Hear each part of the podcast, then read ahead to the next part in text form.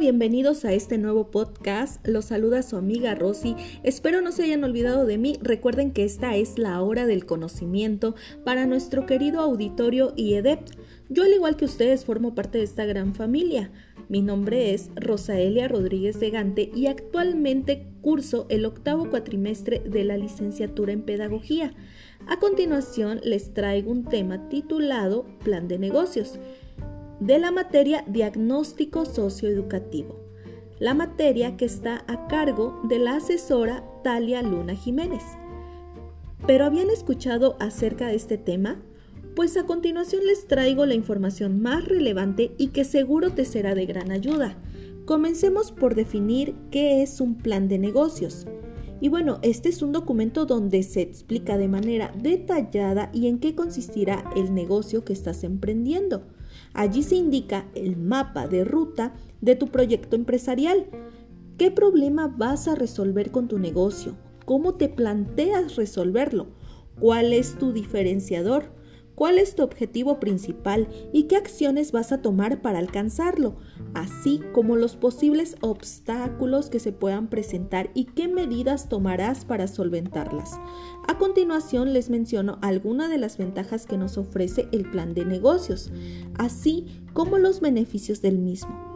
Sirve para contárselo a uno mismo, para clarificar lo que se quiere hacer y cómo suele ser la forma más eficiente de poner en marcha el negocio. Indica las áreas más importantes a controlar en el negocio. Suele ser muy flexible y adaptable a las circunstancias. Estas son algunas de las ventajas. Ahora veamos los beneficios. Permite detectar necesidades y prever ciertos problemas ayuda a hacer un uso racional de los recursos, indica cómo participar activamente en el mercado. Sirve de orientación para no perder de vista lo que se espera del negocio. Las aplicaciones que se pueden plantear en un plan de negocio son que es importante que te permitas analizar bien la idea del negocio, evaluar si es rentable, aclarar los objetivos de la empresa y cómo se llevarán a cabo, analizar el progreso que se ha tenido, que ha tenido la institución y replantearse en caso de ser necesario que un inversionista se convenza de invertir en el negocio para, para solicitar un préstamo, para presentar una venta o para reevaluar el negocio y reorientarlo. Y entre los elementos básicos que debe contener tu plan están identificación del proyecto empresarial, identificación de la persona o personas promotoras, un estudio de mercado, un plan de marketing y la descripción de la idea o negocio.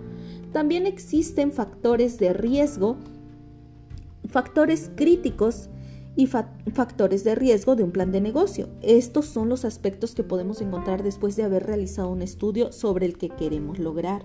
Los factores críticos de éxito, estos son temporales y particulares. Esto quiere decir que se pueden establecer para un solo proyecto y luego no utilizarse para el siguiente. Son necesarios para los objetivos de la organización, también son un fin en sí mismo y deben de estar concebidos a la medida de cada proyecto.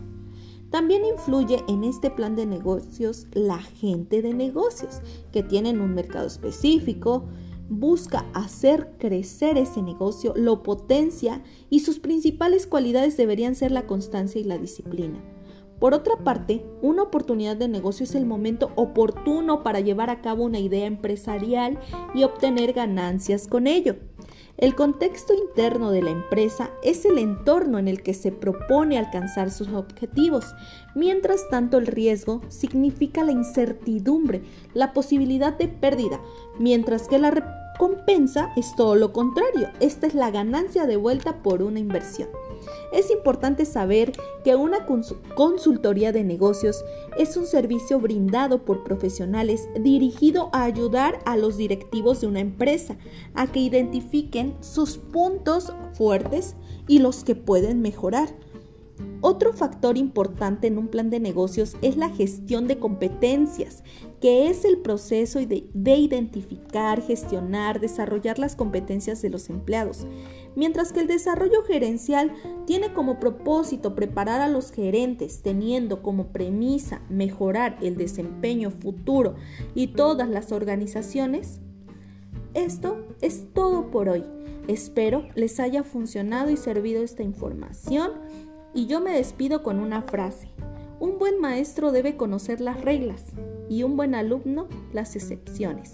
Martín H. Fisher. Por mi parte es todo, querido auditorio y EDEP. Me despido de ustedes. Hasta pronto.